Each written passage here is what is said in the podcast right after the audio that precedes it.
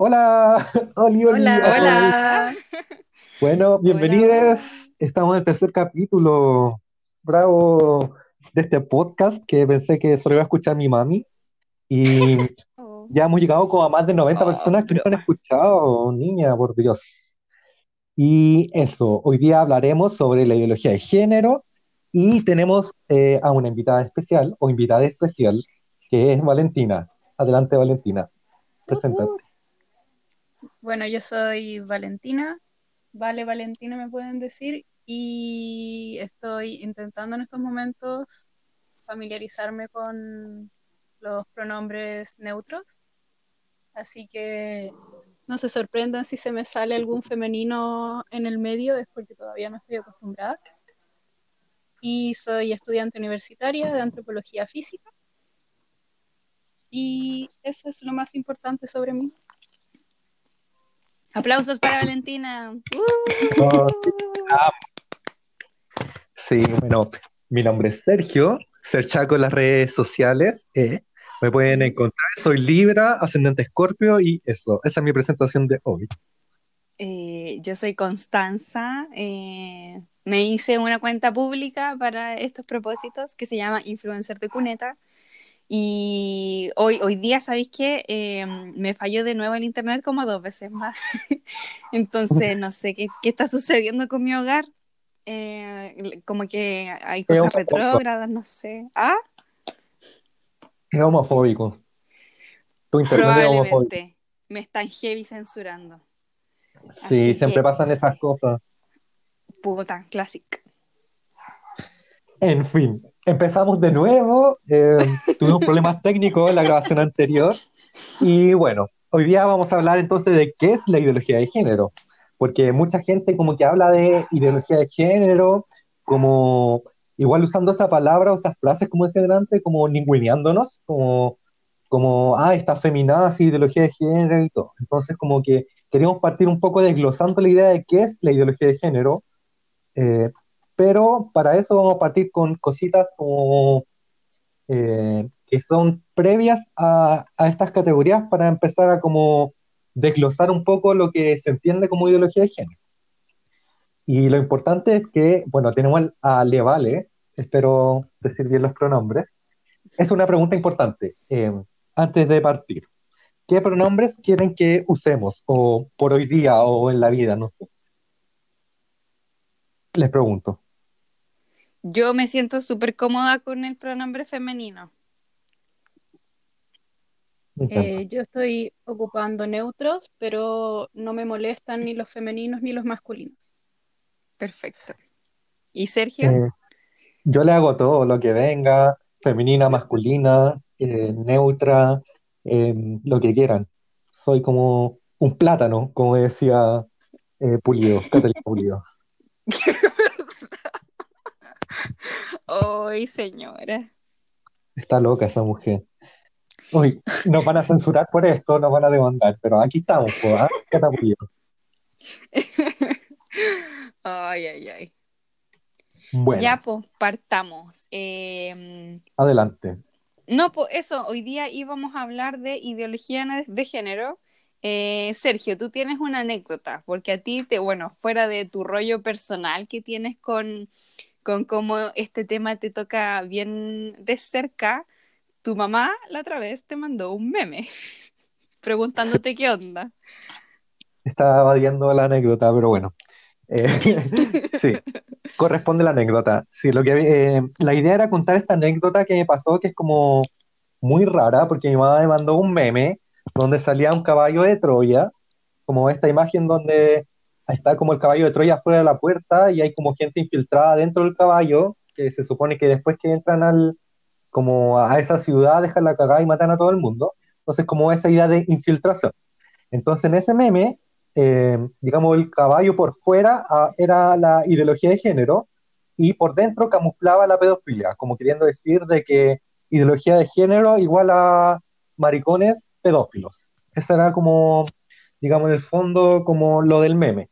Y esto en un contexto en el que se está discutiendo una cuestión que no entendí muy bien, donde el móvil, organización LGBTIQ+, pero en realidad es gay, de hombres cuicos, gays, que, mm, que estaban como peleando por un artículo de ley en el que se habla de la edad mínima para, mm, como para poder tener consentimiento. Ese creo que era el contexto del meme. Y mm, quiero aclarar algo de que el móvil en verdad no representa a nadie y que su representante y líder máximo de esta como trampa política, eh, Rolando Jiménez, que él sí es un pedófilo así como nato y está como mega funado por todos lados. Así que esa era mi anécdota del día. Me parece excelente. Sí, entonces... eh, Ah, yo quería acotar, bueno, quizás después, no sé. eh, fuera de lo que representa el móvil, yo he cachado que también el móvil tiene un montón de conductas lesbofóbicas horrendas. La Ujú. representación de las mujeres homosexuales en esa institución es prácticamente nula y mm, en los eventos en donde eh, se visibilizan, creo que principalmente el Gay Parade, eh, los hueones como que se han agarrado a combos con las lesbianas, sacándolas como de la marcha. Horrendo. Así es. De hecho, si vamos a hablar del móvil, démosle. Eh, el móvil, por ejemplo, eh, tiene como roles muy asignados. Son hombres muy cuicos, muy violentos, que le molesta la pobreza, le molesta la gordura, eh, le molestan las mujeres, le molestan las trans, como que les molesta todo lo que no sean ellas mismas. Y sus peleas son muy absurdas, como no le importa que nos dejen de matarnos, sino que lo que buscan es que se puedan casar para mantener sus patrimonios cuicos, qué sé yo.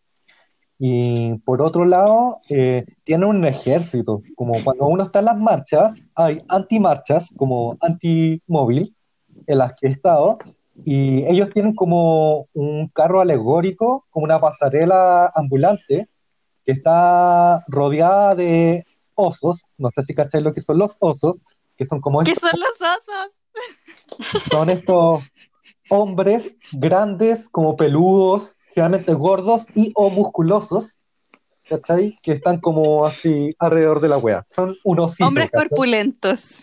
y peludos. Hombres corp- y peludos. Sí, po, es Me falta lo corpulento porque definitivamente soy súper peluda. Así es, es normal. Em, Califico como semioso.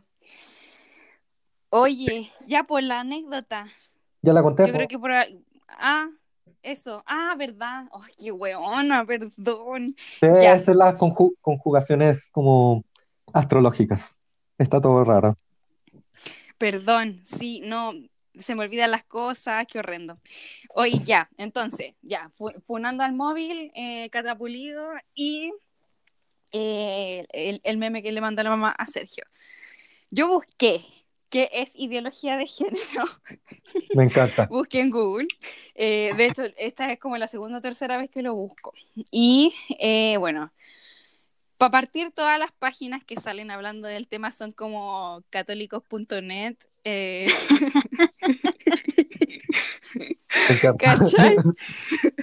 Entonces, bueno, yo no, no le dediqué. Mira, cuando digo que, que hice una pequeña investigación, quiero decir que media hora antes de juntarnos yo prendí el computador y puse ideología de género en Google. Pero en verdad yo no ocupo Google, ocupo Ecostia. Así que bueno, eh, en Ecostia me salió eh, una página que se llama lifeder.com, que hace como, o sea, me, me gustó por así decirlo lo que plantea que es la ideología de género, porque siento que vamos a desglosar en varias partes esta descripción. Y por lo demás, la investigación que hizo esta página para escribir el artículo que estoy leyendo fue, weón, onda 20 minutos más larga que la que yo hice. Así que, en fin. Eh, dice, ideología de género o teoría del género es una doctrina que se desarrolló a finales del siglo XX y principios del XXI, es decir, años 90, principios del 2000, plantea que las diferencias entre lo masculino y lo femenino se deben a cánones sociales y culturales, dejando de lado las características biológicas de los individuos. ¿Qué opinas? Uh, Mm. vale, te interpelo para que digas tu opinión. Mm. está un poco, por lo que a mí me parece, está un poco desactualizada la, el término, pero como para iniciar a alguien y explicarle qué es la ideología de género no está tan mal. Sergio, ¿tú No qué opinas? No anda tan perdida. Yo creo que es que lo vamos a ir discutiendo con el tiempo de este podcast, pero es súper brígido que ideología de género lo ocupan solo la gente religiosa que está en contra, comilla, de la ideología de género, pero encuentro que esa definición que hacen como que en verdad es súper coherente con lo que puedo pensar, Sí. quizás como desactualizada, añeja, pero coherente. Sí, sí, es que, ¿sabes que Yo cuando la leí, ya, lo que a mí me llamó la atención y porque encontré que era, entre comillas, una buena descripción para definir un concepto que básicamente no existe, eh, que, claro, eh, a ver, lo vamos a seguir hablando en el resto del programa, pero efectivamente lo que habla toda la gente cuando refiere al género eh, es de superar la distinción eh, hombre-mujer que tiene que ver mucho con diferencias biológicas. ¿Ya? Y en ese sentido está correcto, ¿cachai? En, en ese sentido sí, eso es a lo que se apela y eso es lo que se quiere superar también. Eh, pero siento que esto también es una definición súper introductoria a la teoría queer, eh, Mm. a, la, a la no binariedad eh, y a las otras sexualidades que no sean ni homo, ni hetero, ni bisexualidad, ¿cachai? Eh, siento que esto es como el punto de base, por así decirlo. Y eh, eso. Sí, sí, yo creo que lo que deberíamos adentrarnos ahora un poco es como en estas cosas que está diciendo esta definición. Por ejemplo, con el tema de lo biológico. Cuando uno habla como generalmente de estas cosas como de género, de la teoría queer, todas estas cosas como que están muy en boga actualmente, lo más clásico es referirse a cuatro conceptos, que son los que vamos a ir viendo en este podcast, que son uno, el sexo biológico, dos, orientación sexual, tres, identidad de género y cuatro, expresión de género. Entonces vamos a partir por el sexo biológico, que es como lo más clásico. Bueno, el sexo biológico, como se entiende desde la medicina, que de nuevo es, estamos empezando a hablar de sexo biológico como conceptos creados por el ser humano, es la categorización de las personas en dos grupos, hombres o mujeres. Y esta categorización se hace principalmente... Oh, se hace La Maite Maite. no presencia. Está de acuerdo con estas categorías. Exactamente. Abajo el sexo biológico. Ya, perdón. Oye, qu- quería hacer una, un- una acotación. Entonces, vale, a eh, Dime. sexo biológico sería como decir en, en los animales, ¡ah! en los animales macho-hembra, ¿o no? Claro. Y está eh, categorizado de acuerdo a eh, morfología externa, como genitales, y también basado en niveles de hormonas y en presencia o ausencia de cromosoma y en los individuos. Claro, como em, en general cuando se habla del sexo biológico, uno piensa que es como súper homogéneo, como hombres y mujeres y súper claro, pero se ocupan todas estas cosas que dice la Vale, por ejemplo, el nivel hormonal. Y en verdad, no sé, como que no estamos todos, no cachamos cuál es nuestro nivel hormonal, por decirlo de alguna forma, o como nuestros niveles hormonales, porque tenemos distintas hormonas, y que en el fondo el sexo biológico no son dos, po, son más en el fondo, y hay muchas formas de determinar ese sexo. ¿o no? Claro, lo que a mí me gusta explicarlo y me parece que la, la ciencia se está poniendo al día en cuanto a como los estudios y las preguntas que se están haciendo es que el sexo biológico es un, es- un espectro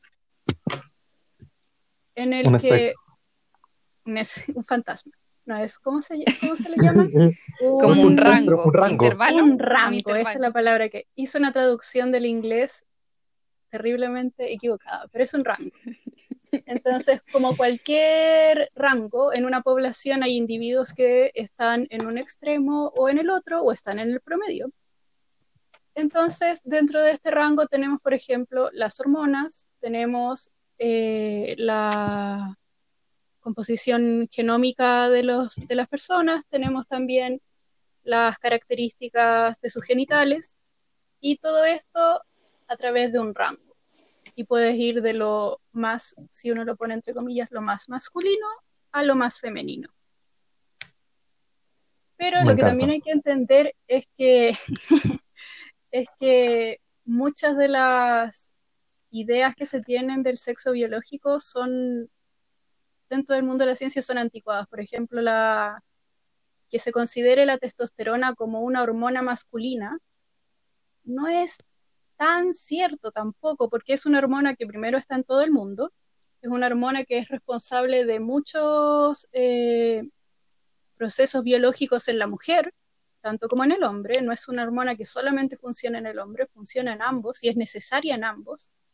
Lo mismo con el estrógeno, entonces no hay ni, ni genitales únicos, ni hay hormonas únicas, ni hay cuerpos únicos, que sea como la base desde la que se debe categorizar a cualquier individuo, me parece. Perfecto. Existe una categoría que se ha ocupado como bastante, como en redes sociales también, y que es, el término intersex, como, o intersexual, que en el fondo son estas personas que en estas categorías binarias no caen, que por ejemplo pueden tener un clítoris muy desarrollado que es como una especie de pene, o digamos otras diferencias, y que también, por ejemplo, una persona puede ser perfectamente como a nivel como corporal, por ejemplo, tener pene y ser muy hombre, pero no sabemos cómo se comporta su nivel genético. A veces pasan cosas raras que uno, o sea, nivel genético, su configuración genética, sino que mm, no hay muchas cosas con las que se clasifican que no las vemos a simple vista. Entonces también como ir, como, ¿cómo decirlo? Como ir eh, como viendo más capas o capas más profundas dentro de lo que es la biología igual. Sí, pues obvio. Igual es interesante que en la lucha intersex ah, está muy como en, en su vida hoy en día y de nuevo entra como el, el, tema del sexo biológico como una como un concepto cultural, no un concepto biológico precisamente, es que a las personas intersex se les consideraban síndromes o enfermedades.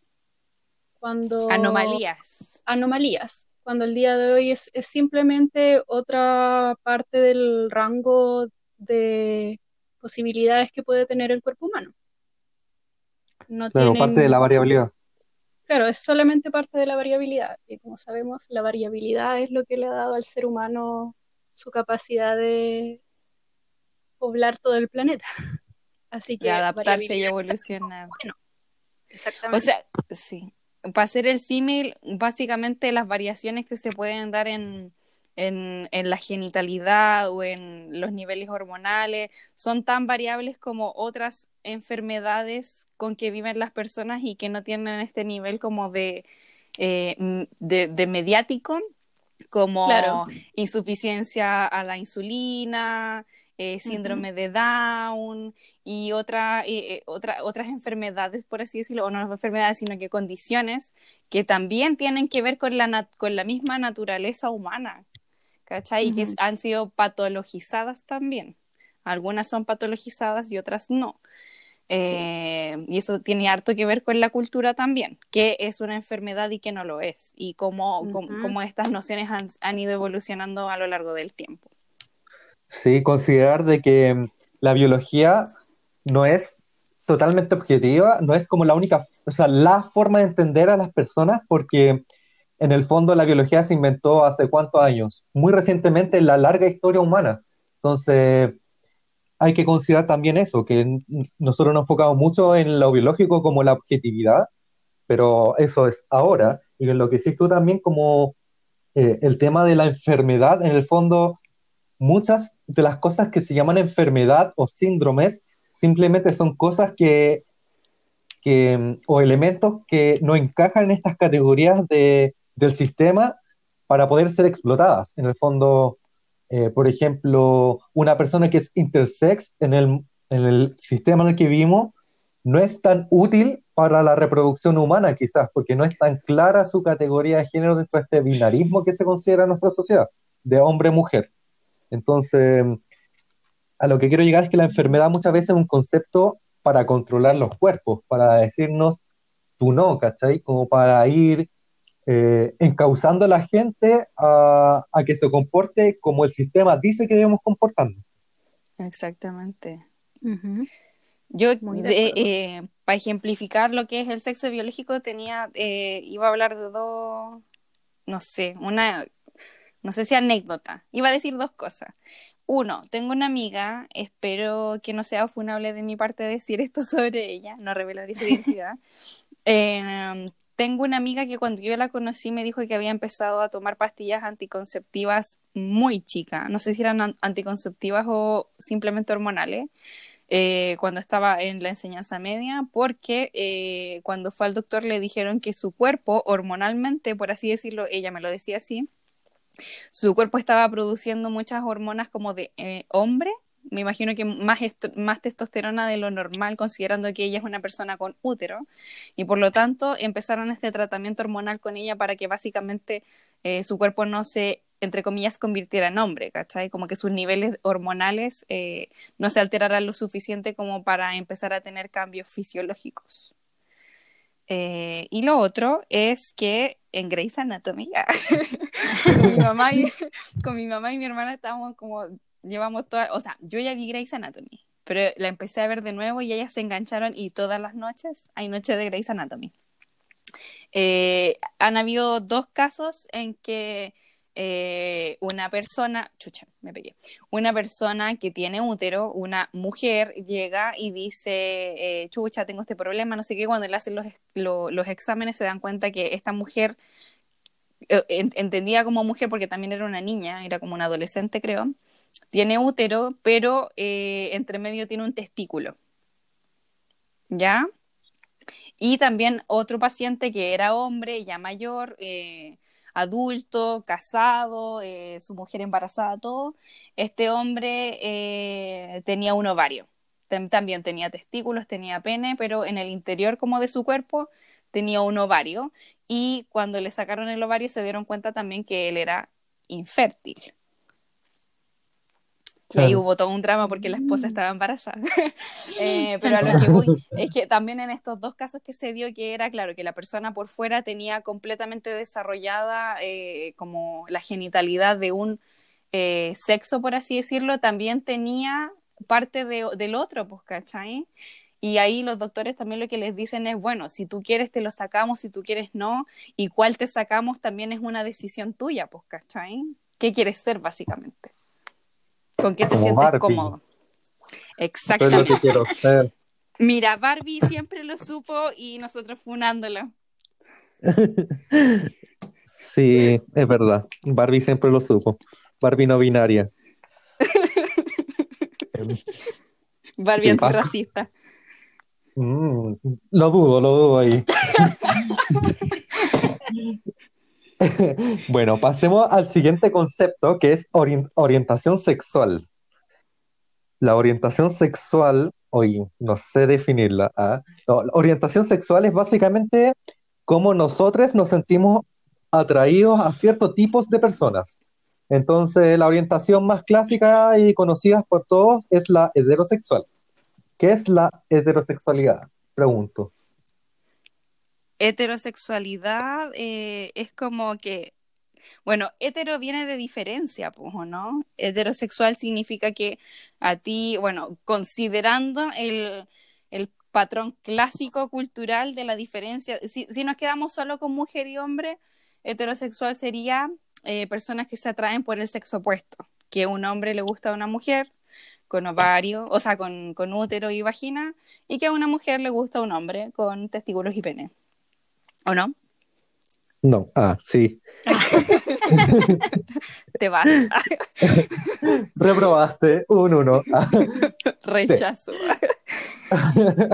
No, esa palabra está prohibida. Ah, Funando palabras. eh, sí, eso es un poco como la heterosexualidad clásica, como que a un hombre le gusta una mujer, a una mujer le gusta un hombre. Bueno, ahí también van acompañados de ciertos roles de género, o sea, de qué deben hacer. Muchas veces, como un hombre que provee, una mujer que hace el aseo. Bueno, en la actualidad. En la actualidad, como el sistema dice que la mujer tiene que hacer el aseo, cocinar, eh, trabajar, cuidar a los niños, mientras el hombre solo trabaja y, y llega a la casa a descansar porque trabajó todo el día. Exactamente. Eh, eso es para el siguiente podcast, pero más o menos esa es la idea como cuando hablamos de lo heterosexual. Eh, hay gente que se escapa de esto también, pues hay hombres que son más femeninos, quizás, comillas femeninos, que son completamente heterosexuales. Exactamente. Eh, hablemos ahora de la homosexualidad. ¿Alguien quiere definir homosexualidad? Eh, Bueno. no sé. Ah. O sea, yo, yo quería retomar como algo que si, si hetero significaba diferente, homo, o sea, una vez, esto es una investigación así muy, muy, a ver, de, de baja calidad, que una vez estaba, yo soy adicta, esta es mi conducta como de autoflagelarme, de hacerme daño a mí misma, que es leer los comentarios de las publicaciones en redes sociales para saber qué opina la gente Tanto. y siempre me sangran los ojos. Entonces había No, alguien que estaba idea. peleando. había Mala alguien que idea. estaba peleando porque decía que eh, homo en griego, creo, significaba hombre. ¿Cachai? Sí, pues. Como. Y Como humano. o- homo en. eh, claro, humano. Humane. Y homo, no sé si era en, en latín, creo, eh, eh, significaba igual. La diferencia entre homo, que significaba humane, y homo, que significaba igual. Entonces, la diferencia entre hetero y homosexual sería que hetero es como de la diferencia entre sexos o géneros, o chucha, de sexo, ¿no? Sí, pues, orientación sexual. quieras. Ay, bueno, se Sí. confunde. Y bueno, Sí, y, es y que- homo sería como de igual. Claro. Em, sí, me convence. Yo creo que igual haría excepciones al término homosexualidad y como empezar a disgregar quizá un poco el concepto. Como la homosexualidad en el mundo LGBTIQ+, digamos, de toda esta comunidad de lesbianas, gay, trans y toda la cuestión, se han ocupado etiquetas para diferenciarse un poco de otras orientaciones. Entonces, por ejemplo, eh, varias personas consideran que la homosexualidad, y comparto un poco eso, muchas veces cuando uno habla de homosexualidad, eh, lo primero que te viene a la mente o lo más clásico es que uno piensa en un hombre con otro hombre, en lo que conocemos como gay, pero existen otras categorías también paralelas, como lesbianas, por ejemplo, que es de mujeres, para los que no sepan. Dudo que alguien no lo sepa, pero por si acaso. Mujeres que les gustan mujeres. Sí. Yo creo no? que este contexto, ¿O no? ¿Por qué o no? Ah, ampliaremos, ampliaremos. ampliaremos, porque cuando pasemos a identidad de género todo se complica, porque nos va a afectar también al tema de la orientación sexual. De hecho, podríamos haber hablado antes de identidad de género, pero ya estamos en esta. Así Es que que pasemos al siguiente. Dale, Es que, dale. ah, ah, eso, que también quería decir como que, bueno, la gente que, porque estas cosas igual son entre comillas nuevas o para, para personas que se han metido en el tema, pero para una persona que no, no tiene, que de hecho ni siquiera sabe a qué se, se refiere uno con género, eh, para ellos están el típico, bueno, la gente normal, entre comillas, es heterosexual y están los fletos, pues, ¿cachai? Los fletos y las camionas. Y era. Ahí está, ahí yo. Era, y, y la, ¿cómo se llama esto? Y las personas travestis son fletos también, po, pero fletos que se visten de mujer. Y están los fletos Fletísimo. piola y los fletos locas. Como una. Piola, obvio. Eh. Sí, yo creo que sigamos hablando con los, avanzando con los conceptos y cuando lleguemos a identidad de género vamos a ver que todo esto es más complicado. Por mientras hablemos como de, en términos de sexo biológico em, bueno, ahí vienen conceptos, más conceptos, entonces ahí podemos discutir. El siguiente concepto que deberíamos considerar es el de bisexualidad. Y aquí hay un tema con la discusión sobre la pansexualidad. Entonces, no sé si alguien quiere apoderarse de este concepto o solo lo defino yo, como quieran. No, yo dejo- aquí me tiro para atrás porque de hecho yo no cacho tanto. Ya, perfecto. Ah, va- vale. vale Tómate el escenario, vale. Tómate el escenario. Me lanzo porque he estado pensando mucho en ambos términos y sus pros y contras, porque primero que nada, para mí, pero esto es personal, significan lo mismo. Son exactamente lo mismo, pero son términos que surgieron en distintos periodos y ambos términos han evolucionado con el tiempo y con, la, con los grupos que se adjudican estos términos. Pero bisexualidad, como lo entiende la mayoría de la gente, es estar atraído tanto por hombres como mujeres. El problema con esto es que la población bisexual te va a decir no. La definición de bisexual es estar atraído por tu mismo género y por otros géneros, lo cual daría cabida a toda la diversidad de géneros que existen en este planeta. Ahora, pansexualidad se entiende como la atracción hacia, o esto es lo que creo que es, es atracción hacia individuos sin importar el género que esta persona tenga. Y eso suena exactamente a los otros dos términos que nombré. Entonces hay un conflicto ahí que a mi parecer tiene que ver con, primero porque es un conflicto más de Gringolandia, porque allá, desde allá nació el, el, ¿cómo se llama? El manifiesto bisexual y qué sé yo, y desde allá se, cre se creó el término pansexualidad porque fue en, en Tumblr, me parece que de ahí nació el término. Entonces, yo lo tomo como las mismas palabras para el, el contexto sudamericano. Ya, yo quiero dar mi interpretación. Me pueden Dale. apelar, discutir, juzgar, funar, etcétera. Yo encuentro que el concepto más general es la bisexualidad, con la definición, que, la segunda definición que dio Vale, que es como que sientes atraído por tu propio, o sea, por gente de tu propio género o sexo, vamos después a hablar de identidad de género, y por géneros o sexos distintos. Entonces, para dar ejemplos, eh, yo como persona no binaria me pueden atraer las personas no binarias y que es de mi mismo género y personas de géneros distintos, como hombres, mujeres, hombres trans, mujeres trans, etcétera. Como que no da lo mismo, como con toda la amplitud de, de personas. Y considero que la bisexualidad es, como había dicho la Vale antes, un espectro, un rango. Y dentro hay muchas posibilidades, porque uno puede sentir atracción de distintas formas por los distintos géneros.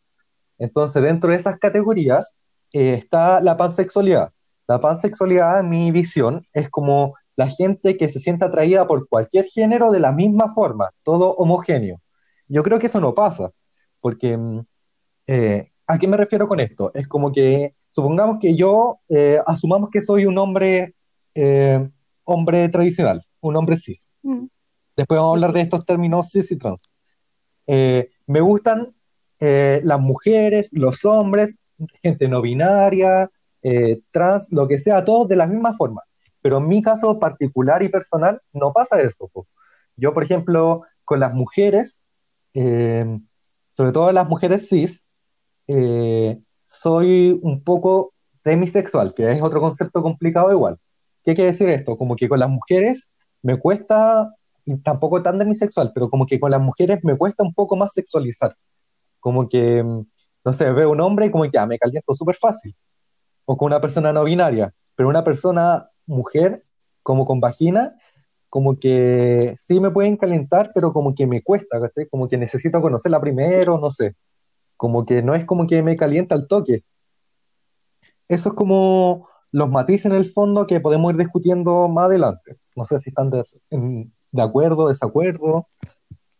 Pues no, Abro me parece palabra. perfecto, me parece bacán. Ah, y lo otro que yo en, también, leyendo los comentarios de las publicaciones de redes sociales, eh, me, me encontré con una discusión que era sobre eh, también la diferencia entre bisexualidad y pansexualidad y lo que un, una chica creo que era, decía que el tema es que bisexualidad es un término más antiguo y por lo tanto también tiene toda una trayectoria política encima, que es bastante más visible que la pansexualidad y, eh, por así decirlo, como que eh, eso, lo que decía la Vale, de- decir que ser bisexual es como que te gustan hombres o mujeres, era restringir el concepto que originalmente no significaba eso, eh, que técnicamente significaría lo mismo que pansexualidad. Quizás si hay alguien que se considere pansexual a diferencia de bisexual puede venir a interpelarnos. Eh, pero que, claro, pues que la, que la bisexualidad tenía toda una trayectoria política y que eh, de alguna forma esta, la pansexualidad no sé si le restaba poder eh, a, a las reivindicaciones, pero sí, eh, entre comillas, visibilidad Sí. o algo así.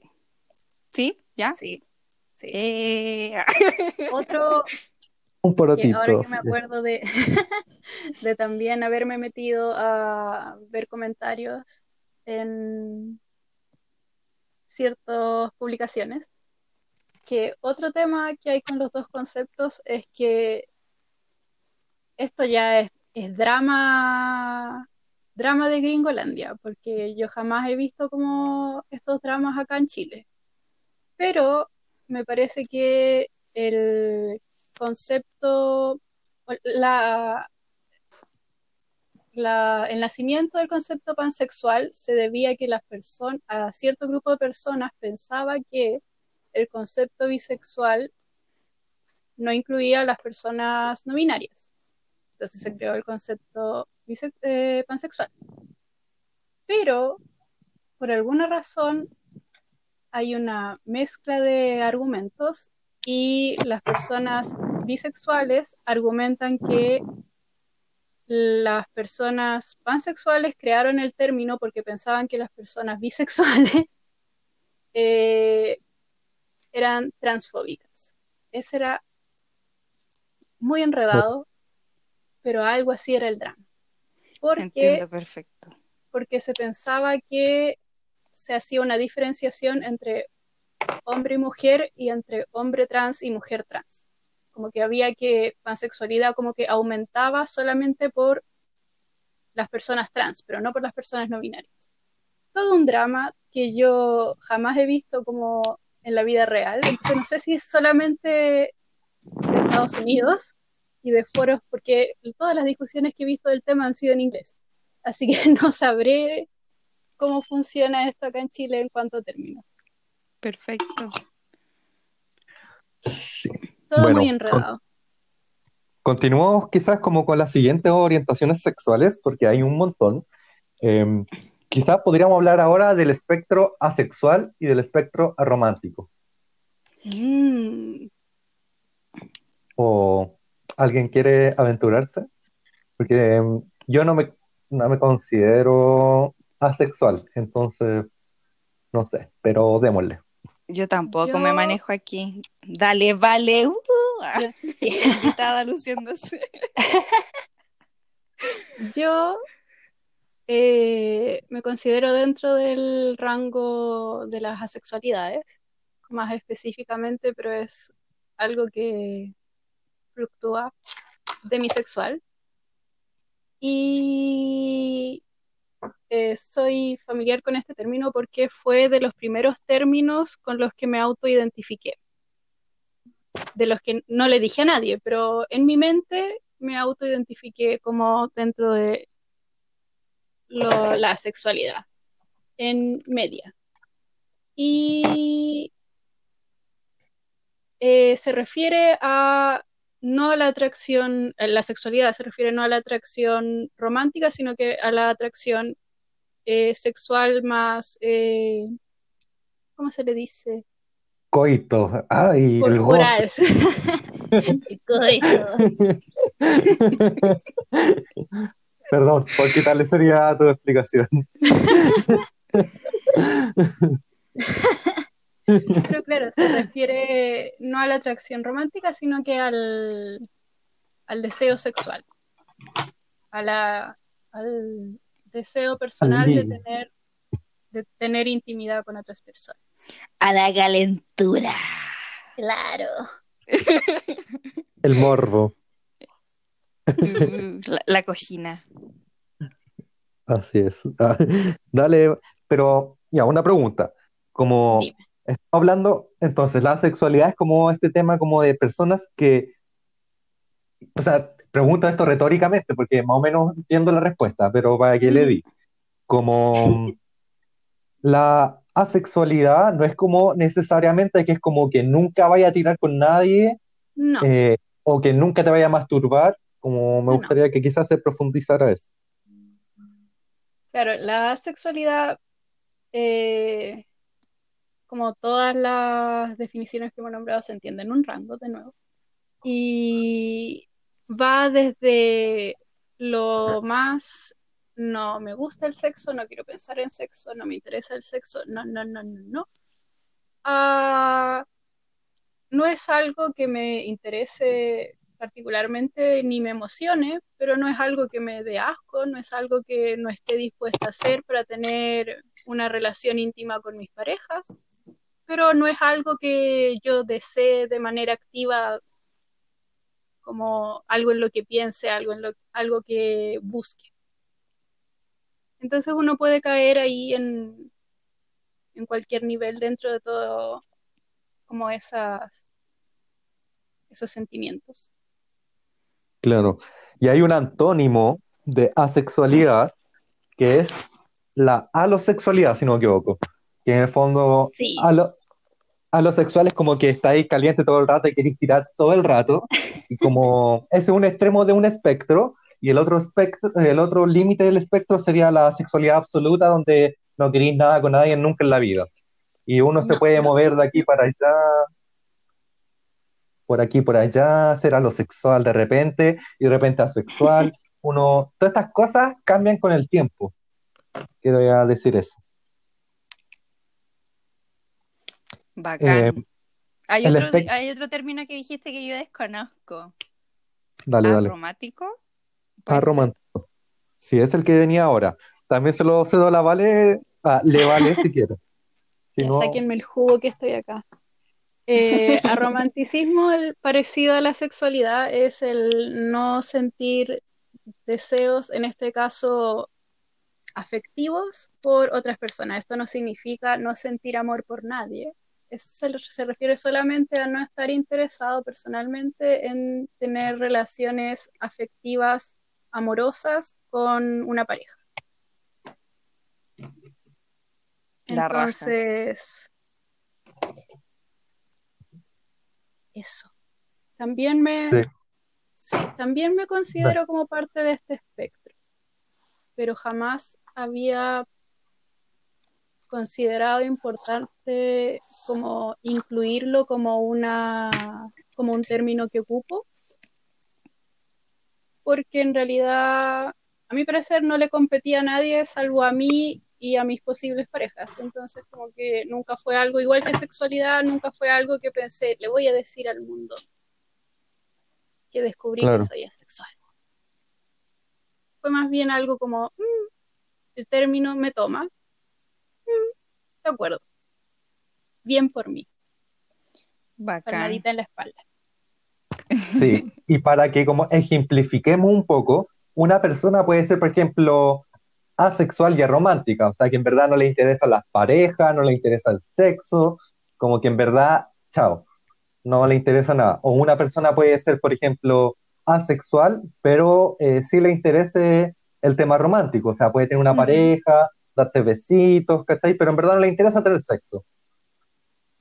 Y está bien, todas estas como que hay que visibilizar que existen una combinación de estas cosas que entre más vamos mezclando es más amplia, porque mi caso específico, mi experiencia personal, como les decía antes, siento que como mi parte como de, en general con la mayoría de los géneros, soy totalmente muy asexual y muy aromántico. O sea, perdón, muy alosexual y muy romántico, como que sí quiero tener como mucha emoción y mucho sexo y mucho todo con, no sé, con todo el mundo, por decirlo de una forma muy justa. Pero, por ejemplo, con el tema de las mujeres cis que lo decía antes, me considero más demisexual, como que sí muy romántico, quiero amarlos mucho y qué sé yo, como con mujeres cis, pero a nivel sexual como que, no sé, como que más complicado. Y en mi adolescencia, incluso era como, como con los hombres, en general con las relaciones como homosexuales, yo era más como aromántico, que en verdad no me interesaba tener parejas hombres en mi adolescencia. ¿Cachai? Como no me interesaba sentir amor por, por ese género tan asqueroso que son los hombres. Pero, en fin, uno va mutando, le van engañando y aquí está una. Oye, ¿y qué era demisexual? Dale, vale. Eh, Perdón. demisexual es, la definición por lo que me acuerdo, es el sentir atracción sexual, pero solamente una vez hay una conexión eh, sentimental. Es como, te conozco, me interesas, me gustas, ahora me siento atraída sexualmente por ti.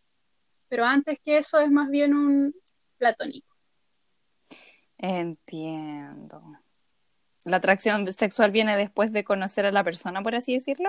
Claro, Sí. viene después Igual- de generar un vínculo como afectivo. Perfecto. Igual en esto hay mil conceptos y uno se mete y en verdad salen más porque no sé. Por ejemplo, un concepto que no acuerdo cuál era el nombre del concepto, pero que significaba que, por ejemplo, eh, solo puedes sentir atracción sexual con gente que recién está conociendo. Como lo contrario, ¿cachai? Como que si Mm, conoce a la persona ya no le interesa. ¿Cachai? Entonces como que hay mil definiciones más detrás de esto, para que se sepa. Pero ahí cada uno lo puede investigar porque llevamos media hora de programa y no hemos avanzado mucho. Pero que se entienda, quizás no, no hablamos todo lo que tenemos que hablar, pero quizás No, pero se vaya entendiendo. Chucha, ah, me asusté, pensé que sí me iba a cortar la grabación. No, pero está bien porque siento que hemos eh, ha sido eh, bien abarcado cada cosa. Espe- espero que se esté entendiendo igual. Hay cosas que yo he ido aprendiendo. Sí, yo creo que para, en honor al tiempo, avancemos al siguiente concepto, que es identidad de género. Aquí es donde la cosa se complica un poquitito más todavía. ¿Mm? Em, identidad de género, en la definición clásica, es como cómo uno se percibe a sí mismo en torno como a esta cosa que llamamos género, que es como yo me identifico como hombre, yo me identifico como mujer. Entonces, como la terminología tradicional, como para poder expresarnos con la gente y hablar estos temas, eh, siempre como que se habla en relación al sexo biológico. Entonces, por ejemplo, supongamos que, bueno, como sabrán, o si no sabían, eh, eh, tengo pene, ¿cachai? Y soy peludo, y qué sé yo. Eh, el- la medicina dijo, este muchacho es un hombre, un varoncito, ¿cachai? Eso Lo que es te el dicen en la biológico. ecografía también, po. Así es. Tiene un hijo, tiene una hija. Te lo chantan un así ant- antes de salir. Antes de salir del horno, weón, ya te estaban poniendo la Bueno, identidad de y- género. y salís del horno y te marcan si eres mujer, po. Te ponen los aritos, te hacen el hoyito del aro, el mismo pi- hospital. Entonces, brígida la- esta cosa. Bueno, en el fondo está esta identidad de género, entonces que es como uno se percibe. Entonces tenemos como dos categorías más tradicionales, que es como ya, yo tengo pene, soy peludo, XY, ah, como XY. Em, entonces, eh, yo me identifico con la categoría hombre, me siento hombre macho, la cuestión. Entonces, mi identidad de género es masculina, cis, ¿cachai? Como cis hombre. O sea, como que está de acuerdo mi identidad con mi biología, por decirlo de una forma. O no sé, eh, asumiendo tu género, Connie, si, si está mal asumido, perdón, ah, me cacheteé ahí. Eh, por ejemplo, la Connie, no sé, tiene vagina, asumo que tiene vagina en verdad, Y siempre le dijeron que era mujer y se siente mujer y está bien siendo mujer. Hoy estoy como golpeando el audífono. Eh, La emoción. entonces, la emoción. Ah, porque me molesta. Ah, no, mentira. No, sí está Pero- bien. Pero en mi caso no es así. Como que ya me criaron como un varoncito, ese caballero, abre la puerta, qué sé yo. Pero, pero Abre la puerta, aprende a manejar y toma un martillo. sí, afirma el clavo, weón, que morí hombre, con Y uno como, ay, perdón. y llorando. Eso es la masculinidad. Entonces, hay gente que dice como, ¿sabes qué? No. Por distintos motivos dicen, a mí me han dicho toda la vida que soy mujer, pero yo no soy mujer, soy un hombre. Eh, y esas son las personas que conocemos generalmente como trans. Digamos, estas personas que dicen como, basta, stop, yo no quiero seguir siendo mujer, quiero ser hombre. O al revés, yo no soy hombre y quiero ser mujer. Esa es como la forma más tradicional de ver el género y sus identidades. Sin embargo, hay un espectro aún más grande porque hay gente que dice, ¿sabes que yo no soy hombre ni mujer? Como que yo me siento a veces hombre, a veces mujer, a veces ninguno, a veces los dos, qué sé yo. Y a ese espectro, dentro de la gente trans, se le llama el espectro no binario. Hay gente que no se considera trans siendo no binaria, esas son discusiones, pero en el fondo eh, una persona no binaria es una que no se siente acorde a estas dos categorías hegemónicas de lo que es el género. Entonces, por ejemplo, en mi caso, y hay muchas formas de vivir esa no binariedad, a mí como que igual es un proceso de siempre y siempre fluctúa.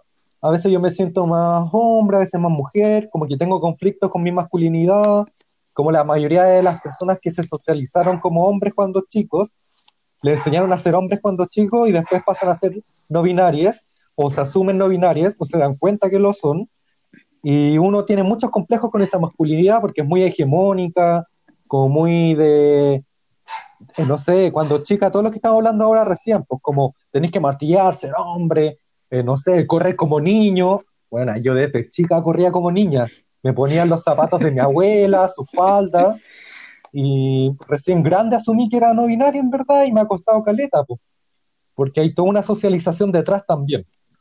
Y, y tampoco quiero aclarar que es como una cuestión como antojadiza y simple, como, ay, ¿sabes qué? Eh, me quiero vestir como mujer, así que soy mujer. No es solo eso, hay mil cosas más y es tan diverso como las personas que existen.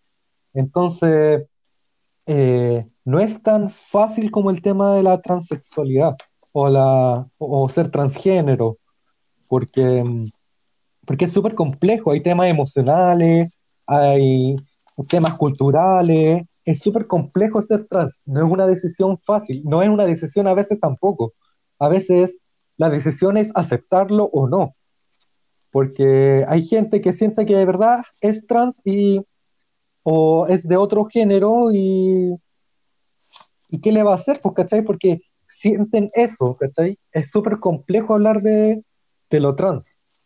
No sé si ustedes quieren hablar más de las identidades de género. Si lo hablé Eh, bien, lo hablé mal. Oh, no sé, es que yo igual siento que no, no- o sea, conozco por respeto del tema, pero yo no me considero una persona trans, entonces tampoco es como que me he acercado tanto a esa realidad. La Maite, la Maite, La Maite es trans, es La Le Maite. Maite. Le Maite, que está aquí ladrando, no sé si la escuchan, Sí, la escucho. Está dando su opinión, escuchémosla. está brígida. ¿Qué pasó? Sí, Está como aburrida, pero quiero jugar con ella y se va a acostar. eh, podría darle comida. A las ocho y media. Sí, dale. Se enojó la niña. Sí, Ah, este sí. podcast se para por la comida de la Maite, que se sepa. Prioridad. Este podcast debió haber acabado a las 8. Y no, que hueven con la comida, dice la Maite. así que- La cagó. Yo quiero mi comida. No es que a las 8 le tocaba un remedio y a las 9 le toca comer. Y yo tengo súper ordenado su. eh, esto es muy paréntesis. Yo, puta, he cachado que hay gente en la cuarentena que se está acostando a las 5 de la mañana, tomando desayuno como a las 3 de la tarde y pico, completamente legítimo. Pero en mi caso, la Maite tiene horarios, sus remedios tienen horarios, entonces, y no puedo correrlo, pues, weón, porque está enferma, entonces, nada, pues tendré que saber respetar los horarios de la niña y de su Así es. remedio y toda la wea. Eh, ya, volviendo al centro, lo que iba a decir es que, eh, claro, lo que pasa, o sea, en términos generales, con las personas trans es que no se identifican con el género que, entre comi- comillas, correspondería con sus genitales o con su cuerpo, si no me equivoco. Entonces ahí ya hay todo un intervalo porque hay gente que se siente incómoda con su cuerpo, hay personas que no, eh, hay personas que desde niñas eh, no se identifican con el género que les asignaron, porque esa es la wea, el género se te asigna socialmente cuando eres bebé. ¿Cachai? Entonces tú creces socializado eh, según el género que supuestamente tú deberías tener en base a tus genitales y en el camino pasan todas estas otras cosas. Sí. Es importante también hablar de los roles de género en el fondo, porque que también va a ser, ese va a ser un tema más profundo para la próxima semana probablemente, pero de que en el fondo también hay un tema cultural, un tema psicológico en el que te enseñan cómo tenés que ser hombre, cómo tenés que ser mujer. Entonces, cuando uno siente están todas estas cosas muy mezcladas y muy confusas y no están las herramientas para poder ser uno un emisme. Entonces, es súper complejo porque está mezclado con ideas misóginas o estos roles de género que nos asignaron. Entonces, como que queremos salir de esto, pero los reproducimos. Entonces, es súper complicado el tema. Pero yo creo que lo importante para quedarse como en la retina o en la memoria son los termo- términos cisgénero. Una persona cisgénero es una persona que coincide entonces el género que se identifica con el que le asignaron biológicamente. Está el término trans, que es cuando no coinciden estas dos cosas. O sea, le dicen, usted tiene pilín, tiene penecito, tiene pene, tula, como quieran decirle, y no puede ser mujer. Y dice, yo soy mujer y se acabó la weá y chao. Bueno, eso es lo trans. Quizás lo estoy haciendo muy burlesco, pero para que se entienda un poco en el fondo, para gente que no ocupa estos conceptos. Y por último, el término no binario o espectro no binario, que es toda esta gente que se sale de estas dos categorías porque en verdad o están en las dos al mismo tiempo o qué sé yo, pero en el fondo no, no se conforman con ser hombre o ser mujer. que al final esto de ser hombre, ser mujer, ya, si es que lo entendemos desde eh, lo... A ver, yo hoy día mientras averiguaba sobre la ideología de género encontré una- un, un- un concepto bacán que es... eh, críticas hacia el sistema de valores tradicionales, porque eso es lo que está pasando. Mm. Según los valores tradicionales, eh, una persona con útero es mujer, útero vagina es mujer, una persona con pene es hombre, y eso es lo tradicional. Y volviendo a los capítulos anteriores, ese también es el, el ¿cómo se llama esto? Eh, ah, Como el, Lo el- homogénico, hegemónico. o sea, lo hegemónico, homogénico. ¿Qué es Eso, inventando conceptos. Así es la vida, así somos los cientistas sociales. Igual estaba pensando en cualquier cosa y no me venía. Hegemónico, ¿cachai? Ser hombre, ser mujer es, son los géneros hegemónicos y ser heterosexual también es eh, la noción hegemónica de sexualidad. ¿Por qué? Por una hueá muy básica que es que lo, es lo que te permite también tener hijos y reproducirlos, pues, ¿cachai? Y tiene harto que mano de obra barata. Exactamente, y tener prole, pro- proletariado, tener hijes, ¿cachai? Y ir constantemente renovando la, la mano de obra de la sociedad. Entonces, en, en- en términos generales, puta, no, no, no, es que quería, quería comentar algo, pero creo que voy a hacer un, un pequeño plot twist. Pero la, la- la categoría hombre y la categoría mujer son eh, las categorías eh, hegemónicas, son las que se imponen a todo el resto. Y lo que ha pasado últimamente, las últimas décadas, es que estas categorías quedan cortas, ¿cachai? No, no son suficientes como para explicar la experiencia de la, de la vida humana, ¿cachai? Y sobre todo mm, en, en- en el contexto contemporáneo en el que tenemos, y más aún, igual desde la antropología también se ha visto que en otras sociedades no existe el hombre y la mujer, ¿cachai? Hay otros géneros y esta es la forma en que esta sociedad ha entendido y ha, ha, distinguido a la humanidad, ¿cachai? Pero en otras culturas no necesariamente es así o no necesariamente es así de importante. Sí, a eso agregaría de que la biología se inventó hace unos cuantos siglos atrás. Entonces, el sexo biológico se inventó después de la biología o junto a la biología y no en todas partes existe o existió la biología como una ciencia en el fondo. La biología no está dada, sino que es una ciencia, una, una forma de acercarse al mundo y entenderlo. No es como algo que existe y es una ley. Es una creación humana también. Así es. Y pasemos entonces a lo que es expresión de género o alguien quiere decir algo más. No, no, no, eso. Que la, la, o sea, la ciencia y en, general eh, y la biología como parte de ella es una creación humana, creación humana tan puta, tan similar como lo es un teléfono, ¿cachai? Tan artificial incluso. Eh, e, es, parte, es parte de las creaciones humanas, ¿cachai? Concretamente no existe, es una, es una forma de entender el mundo, como lo han habido muchas otras. Sí, Hablemos entonces de la expresión de... Ah. Dale, dale, dale, vale. Necesitaba tu voz. Eh, yo tengo una acotación. Mm. Que es... Eh, una.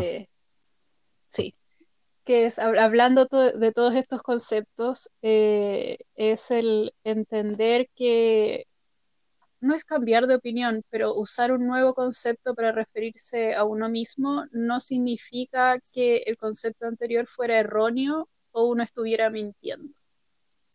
Me parece importante hablarlo porque yo he sido o me he identificado, ni siquiera era que me identificara, sino que jamás me cuestioné ser mujer hasta un año atrás. Eso no significa que mi existencia como mujer durante esos años fuera mentira o que yo, mi, mi, existencia como una persona de género fluido en este momento me la esté inventando. Simplemente significa que primero he conocido nuevos conceptos que son más acordes a lo que siento. Y segundo, que el concepto mujer me fue útil durante muchos años, pero me queda chico, po. no soy yo. Eso no significa que mi experiencia como mujer durante ese tiempo fuera inválida o no fuera real. Es simplemente el uso de conceptos y el que simplemente cambian y crecen con nosotros. Y que mañana podéis sentirte mujer de nuevo. Y eso no, no implica nada malo tampoco. No. Sí, me gusta tu acotación. Está demasiado buena. Me parece eh, súper. Sí, pasemos a expresión de género. Eh, y yo creo que esto nos acerca caleta al tema de la ideología de género, porque la expresión de género también tiene que ver como con los roles de género, que es como yo expreso mi identidad de género. He dicho como 10 veces género en este segundo. Ideología de género. la expresión, por ejemplo, eh, la expresión clásica y tradicional es que un hombre es fuerte, tosudo, caballeroso, violento, no sé, como todas estas categorías clásicos. Sí. con, ropa, con pantalones, buzo, zapatilla, qué sé yo. Y las mujeres tradicionalmente deben andar con faldas, pantalones ajustados, eh, sostenes. Depilarse, pelo largo. Sí, aros, cosméticos, etcétera. Pero, como ya hemos visto, el tema de las identidades de género y la orientación sexual existe un mundo de cosas. Uno puede ser un hombre cis, por ejemplo, como hablamos antes, como ser un hombre con pene en el fondo, pero tener una expresión de género que sea más femenina. Y es típico que uno en la U sobre todo, que es como un espacio como de gente rara, donde uno ve una persona que es muy hombre, muy em, cis y muy heterosexual, pero que es medio amaneradito, no sé, ocuparitos, Y en el fondo, como esa cuestión también depende mucho de los contextos sociales, pues, como antes pintarse la uña era terrible, pero ahora Bad Bunny se pinta la uña y sigue siendo muy hombre, ¿cachai? Como de la visión hegemónica. Entonces, digamos, tenemos muchas formas de cómo se va expresando, unas que son más hegemónicas y tradicionales y otras que son más variables. pues. Una persona también va ligado un poco con la sexualidad. Es clásico que los hombres, como los hombres cola, eh, suelen ser más afeminados. ¿Cachai? Ven RuPaul, eh, se pintan la uña de repente, ¿cachai? Eh, salen a bailar juntas todas las colas, ¿cachai?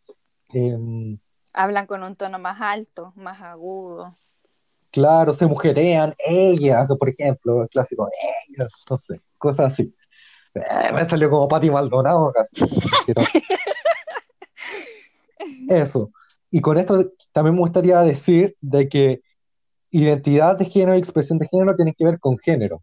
No hay que ser eh, tan como, no quiero ser tan ofensivo, pero es un poco absurdo y ridículo ser como Catapulio que dice, ah, si quiero hacer un plátano, voy a hacer un plátano, porque hay un tema de especie distinto, no de género. O sea, ridículas, ¿cachai? Como, no, eh, las orientaciones sexuales también tienen que ver con gente del mismo, de la misma especie. No vamos a hablar de zoofilia, ¿cachai? La zoofilia no es una orientación sexual, es una parafilia, o sea, como una fijación sexual rara, como hasta un poco como eh, psicológicamente mal, a veces, o como con una obsesión por otras cosas que, que pueden ser, no sé, raras, pero no es una orientación sexual como tal. Eso quería agregar, como no me voy a enamorar de un plátano tampoco, o sea, ridícula Catapulido, por favor. Me parece excelente. ¿Vale? ¿Alguna acotación? Eh, no, está, está bien. Sí, es eh, la expresión de género como es algo cultural también cambia con el tiempo. Antes el usar vestido era de mujer y ahora el usar vestido Es de no maricones. de- Ah. es de maricones solamente, de nadie más. Ay, perdón, es que me sale del algo. Pero claro, el- el- la mujer usa pantalón hoy día y eso, esa expresión de género no hubiera sido válida en 1850, hubiera sido ridículo. Entonces, es algo que cambia. En los Porque- 80 se ocupaba crop top, los hombres, por ejemplo. Dale, vale, no sé qué a decir. Que vuelvan los crop tops. Volvieron los crop tops. Sí, pero el mundo cola y deconstruido, Ah, y de las mujeres, obvio, pero no como los hombres tradicionales, po, man. Que esa wea de mostrar la guata, qué maricón. No, no, no, no, no. Em, se supone que vamos a hablar después de un concepto, pero no me atrevo a hablar de él porque la persona que iba a hablar em, no lo va a poder exponer, entonces no sé si decirlo o no. El de devenir identitario. yo pensaba exactamente lo mismo. ¿Tú, Vale, qué crees? ¿Que te manejas, te Mm. sientes? Puedo asumir que es, pero jamás lo, no lo había leído. Yo tampoco. También puedo como vender humo con lo que creo que es, pero yo creo que en honor al tiempo, pasémoslo nomás, hablemos del adoctrinamiento. Uh, Porque aquí los gays están para venir a robarse a sus hijos y los van a hacer todos maricones. adoctrinamiento. El lobby gay se está metiendo con nuestros hijos. El lobby gay está manejando toda la economía para que sea un crimen ser heterosexual. Yo creo que hay que detener a los homosexuales. O sea, qué asco. Ya, perdón. Em, adoctrinamiento. ¿Qué significa adoctrinamiento? Lo Eh, acabo de buscar, lo tengo en Wikipedia. Estoy lista. Bueno, la mejor fuente de la vida. ¿Por qué? Porque tiene fuentes que puedes citar y no leerlas, porque lo leíste en Wikipedia. Entonces Exactamente. podías usar las fuentes de Wikipedia, pero no leer las fuentes. Mal Sí, ese es un buen tip. no No, citar a Wikipedia, pero sí podéis ver que lo- la gente que escribió la web en Wikipedia efectivamente algo leyó, ¿cachai? O por último buscó el resumen. Pero las, la- las fuentes de Wikipedia sí son fuentes reales. Son libros o son artículos. Eh, fuera de que puedan ser editados, ¿cómo se llama esta? Las huevas que se ponen. Eh, filo. No, no, no, no, no, ¿cómo se llama? No, no, no, no ahondemos en Wikipedia. Porque también es un ser un mundo en sí mismo. Sí, Wikipedia. Eh, Si hay algún a- experto, háblenos. Dale, con adoctrinamiento. Adoctrinamiento es el conjunto de medidas, prácticas educativas y de propaganda tomadas por una autoridad caminadas a inculcar determinados valores o formas de pensar en los sujetos a los que van dirigidos. Chan, chan, chan. Y hay una, hay una foto de Mm. la, la juventud hitleriana en Berlín, levantando su mano y queriendo matar judíos. Eh, me parece excelente porque, claro, el adoctrinamiento tiene que ver con eh, la educación y la propaganda. Es una forma, o sea, a ver, eh, es una, una forma en la que se, em, ¿cómo decirlo? Se distribuyen, no sé si decirlo, como que se, se, se dispersan, se entregan a el resto de los individuos eh, un pensamiento. También se relaciona harto con el, te- el término mm, hegemonía, porque la persona que adoctrina tiene que estar en posición de poder.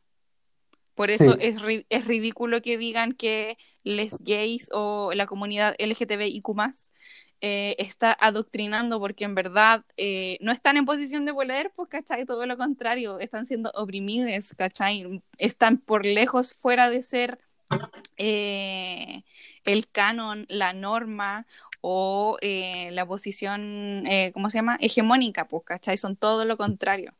Entonces el adoctrinamiento tiene que venir de una figura de poder que sea capaz de manipular tanto los medios de comunicación como la, El sistema el, educativo. el sistema educativo y también, eh, bueno, pues, posteriormente también cultural, que los mismos individuos entre ellos empiecen a, a corregirse entre ellos. Eh, todo tiene que ver como con, un, con una pauta que viene eh, desde los altos mandos, pues, ¿cachai? Es una política de Estado. Sí, y que tiene igual por fin, porque busqué la palabra autoridad, que es la que salía explícita en lo que leíste, también en Google, en diccionario de Google, basado en Oxford Linguistics, por favor, con fuentes, A, es que autoridad es la facultad o derecho de mandar o gobernar a personas que están subordinadas. O sea que efectivamente, en la misma definición que leímos de Wikipedia, habla de esta relación de poder, pues como es, no estamos inventando esto, eh, lo dice Wikipedia, ¿cachai? Es- Lo inventó otra relación de poder. persona. nos fuimos nosotras, ¿cachai?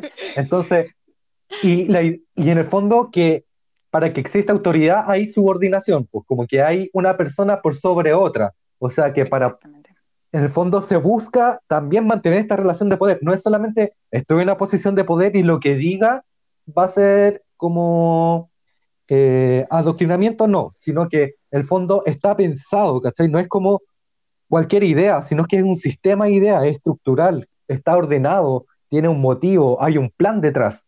O sea, por todos lados nos dicen que, que lo heterosis, o sea, lo hetero y cisexual es lo hegemónico. O sea, uno ve la tele y, por ejemplo, ahora, yo que estoy viendo Betty la Fea, puros hombres y mujeres. Hay una persona cola que es muy cola y la huevean todo el rato por ser cola. Igual esta teleserie es del 2000-2001. Pero en el fondo la norma es ser hetero. Ha pasado últimamente que la gente como homofóbica dice como, ay, que ahora están saliendo gays en todas las series, ¿cachai? Que esa weá, no están metiendo los gays a la fuerza y es como, hermano, qué weá, las, las gays, las colas, las lesbianas, todas estamos hace caleta de rato en todos lados, ¿cachai? Como que nos invisibilizan solamente. Y que ahora salgan en las series es parte de un proceso de normalización porque es normal. Y aún así, en las series siguen siendo, claro, la persona gay, ¿cachai? Como es el gay de la serie. Es y tienen roles personaje, sí. específicos, Como el negro. como el negro, la asiática. gringas, sí, la asiática. Eh, Sí, la asiática o el asiático que es seco en hackear, no sé, como esta serie que es muy buena, eh, Sense8, donde es muy multicultural y muy estereotipos porque en todos lados como que ya, la asiática es dueña de una empresa coreana que hace artes marciales y es sequísima haciendo artes marciales y negocios, ¿cachai? Muy coreano.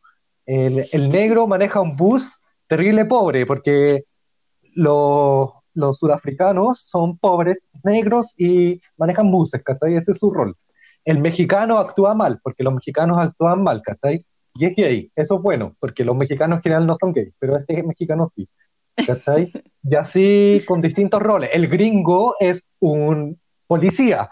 Bueno, ¿qué más tradicional y hegemónico que un policía? Bueno, eso. Es un poco como que quería decir de que el adoctrinamiento está. El ser, o sea, como el tema gay no es adoctrinamiento, es contra adoctrinamiento. Sí. Eh, lo que quería decir yo eh, es que el adoctrinamiento lo que hace es que una persona, un líder, porque tiene que estar, eh, tiene que tener subordi subordinades, ¿cachai? Un líder, y puede ser junto con su equipo de trabajo, generan una doctrina, un conjunto de ideas, y lo que hacen es cuadrar a las personas, cuadrar para que las personas aprueben eh, y aprendan los valores y las formas de pensar que los directores están eh, gestionando, pues. Entonces, paradójicamente, la tremenda doctrina es la religión católica, ¿cachai? ¿Qué más adoctrinamiento que llevar a tus hijos a la iglesia para que vayan a venerar un Dios que en verdad es el Dios en que tú crees y tú crees en ese Dios porque tus papás cuando tú eras chique te llevaron a la iglesia todos los domingos, ¿cachai? Eh, eso es un adoctrinamiento eso, ¿cachai? Eh, lo que hace la Iglesia Católica y las religiones en general es adoctrinamiento. Lo que hacen muchos partidos políticos, en particular el comunista, también es adoctrinamiento. El adoctrinamiento en sí mismo no significa que sea algo malo. Lo que significa, eh, en términos específicos, no, es, a ver, se puede entender como que le estáis lavando la cabeza a un montón de personas, eh, pero lo que tú estás haciendo es transmitir tus ideas y tus valores que tú consideras que son los correctos eh, enseñárselo a los demás. ¿O no? Espérate, no entendí esa última parte. Como que, que, en el fondo es que yo quizás estoy en desacuerdo, porque yo creo que el adoctrinamiento muchas veces está acompañado de castigos. No es solo educar, sino que también es castigar. Como, y, es, y es violento, como por definición. Yo también quiero aclarar que mi posición izquierda, de izquierda, que no todos podemos tener la misma posición política de izquierda, de derecha jamás, ah, no, de izquierda, que mm, yo tampoco estoy a favor como de los regímenes totalitarios sean de izquierda o de derecha, que se sepa, o sea, como que, por ejemplo, eh, regímenes que son opresivos contra un pueblo, contra opresivos por su, por ser comunistas, por ejemplo, yo no estoy de acuerdo si es que eso violenta de alguna forma el pensamiento, que es lo que pasa en algunas sociedades.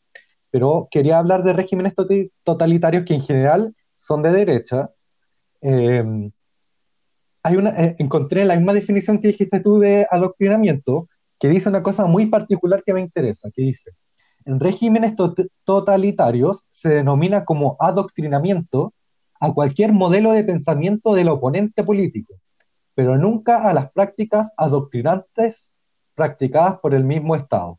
¿Qué quiere decir esto? Uh. Perdón, Maite, te desperté. que es muy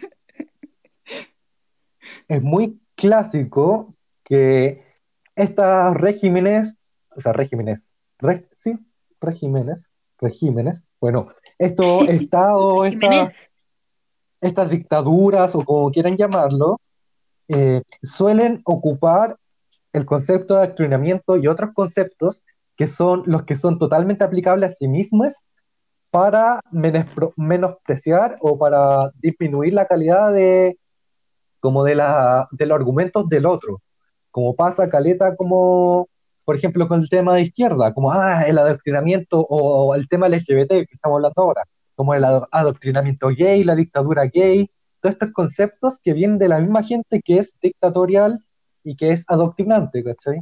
Como que es súper sistemático que ocupen como las categorías que ellos mismos aplican, pero para otros y no para sí mismos. Como Y haciéndole ¿cachai? creer, sí, y haciéndole creer al resto de la gente que eso es doctrina, eso es ideología, como si ellos también no tuvieran una. Sí. Como pasa, por Ah, ejemplo, con sí. Y con esa gente que dice como libertad de opinión y respeto, pero ellos no soportan la li- libertad de opinión y tampoco soportan el respeto, ¿cachai? No respetan. Ah, hablando como una señora. Esta juventud no respeta, pero Sí. es así. Oye, Vale, quería no sé si retomar algo. Ah, Dale, chucha, dale. vale. No. Ah, la vale. Ah, Em, a ver, tal vez como aclarar con el tema de la, del adoctrinamiento gay, del, de la nación gay que viene por, por ti. Decir que en realidad, señora, señora, caballero, caballera, a la comunidad gay no le interesa su hijo. Su hijo no es tan importante. A menos Lo que que sea gay, porque lo cuidamos. A menos que sea gay. Lo que a la comunidad le interesa es que su hijo no sea responsable de el maltrato a gente de la comunidad gay. Si su hijo quiere ser heterosexual, es cisgénero, quiere casarse, tener hijos y tener el trabajo más masculino de la vida, a la comunidad gay no le interesa. Lo que le interesa es que su hijo, su hija, no maltrate a otras personas de la comunidad gay y que si es que la persona de la que usted es padre es un hije o es una persona de la comunidad, usted no lo maltrate a ellas. Eso es todo, todo lo que queremos. Y que por fin, por fin no nos peguen ni nos maten. Así como, si se puede. Porfa, ¿cachai? porfa, Como- porfa. sí. Porque si no, les vamos a sacar la chucha. Así que Yo- eso. Mismo era lo que quería retomar, que obvio la calle, ah, obvio que el adoctrinamiento también tiene que ver con la violencia y la corrección, porque de hecho eh, es ridículo hablar, por ejemplo, de una dictadura gay, porque la comunidad, como dice la Vale, la comunidad gay eh, no está interesada en corregir a los heterosexuales para que sean homosexuales o transexuales o bisexuales, ¿cachai? Eh, Ah, ¿no? Todo lo contrario, como es, como es una posición que no es hegemónica, lo que quiere es respeto, porque paradójicamente, eh, como la heteronorma eh, es la norma, la heterosexualidad es la norma, eh, a las personas que, que no son heterosexuales se las violenta, incluso se las asesina, pues, ¿cachai? Estamos hablando de una condición eh, una, una postura, eh, una identidad que hay otras personas que están dispuestas a matarte porque te encuentran una aberración para la naturaleza, ¿cachai? Y esa wea es paloyo violenta. Yo no he visto jamás a alguien de la comunidad gay asesinando a gente heterosexual por ser heterosexuales, ¿cachai? No. Eh, no, aún no llega la No, mentira. Broma, broma. Pero porque, porque no 2021. Eh, porque eh, esta, es- esa wea de la corrección, que cuando dijiste esa cuestión, obvio que sí, pues la corrección hay, bueno, el caso de eh, Nicole Saavedra Bamondes, mujer lesbiana asesinada en Quilpué, eh, secuestrada, torturada y asesinada. La persona que la secuestró, que no me acuerdo, creo que se llamaba Víctor Hugo, esa huevona o intentó corregirla, pues, ¿cachai? Encontró que esta mujer, esta camiona, eh, esta torta camiona, eh, era una aberración, po. Y si es lesbiana es porque le falta pico, y obvio le voy a dar mi pico a la fuerza. Una violación implica una violencia, eh, que alguien violenta a otra persona. Y las lesbianas particularmente sufren caleta esa, porque aparte de la homosexualidad también sufren la, violencia patriarcal, que es de que tú como mujer l- eh, homosexual estás completamente eh, eh, perdida, pues, ¿cachai? A vos te falta pico. Y vaya a morir por esto, pues, ¿cachai? Y lo encuentro tan ridículo, niña, porque es como, ¿qué le importa, cachai? Como, como ¿qué, qué importa, cachai? Yo no pido tolerancia, no pido como, ay, toleremos a los gays, le- les pido lo mínimo, lo más básico es que es como, weón, no se metan en weas que no les importa. Yo creo que es como, ¿cómo es tan difícil de entender esa weá? Como, Y que ¿Qué no tan afectan al resto. weón, ¿en qué le importa que te metan el pico por el hoyo o que hagáis tijeras, o sea, tijeras, ¿cachai? O que no tengáis sexo con alguien, porque también es castigada la asexualidad, ¿cachai? Caleta, sobre todo en hombres, ¿cachai? Y en mujeres también, en verdad. Entonces, no sé, ¿qué tan, tanto cuesta? Y ahí uno ve el adoctrinamiento en el fondo, porque, porque en el fondo se genera, es tan, a- tan profundo ese nivel que lleva a actuar de forma irracional a la gente. O sea, como, bueno, ¿qué, qué le importa a la gente si yo corría con la manito moviéndose hacia el lado, ¿cachai? ¿En qué afecta esa weá a alguien? ¿En qué le afecta a alguien que yo tenga ta- use tacos o que use vestido o que me depile o no la ceja o que, bueno, es tan ridículo que me da mucha rabia. Y ahí me dan ganas de matar heterosexuales, pero no lo voy a hacer. Yo estoy con unas ganas tremendas de salir con una olla a la calle a pegarle un hoyazo en la cabeza a cualquier ahuevanao. weón. Ya estoy chata de el pacifismo para discutir y la wea. Como que siento que hay gente que no tiene ni siquiera la intención de aprender o desaprender y para lo único que se acerca para hablar contigo es para violentarte, pues, ¿cachai? Eh, para agredirte de alguna forma. Y con giles. Sí. Bueno, eh, Ay, vale, ¿te Para iba a decir algo? dale, ¿Qué vale. cosa? Ah, No sé. No sé, y para nosotros, para la comunidad y para el Movir en especial, no es tan entretenido ser parte de lo hegemónico. ¿Para qué? ¿Para qué queremos ser parte de lo hegemónico?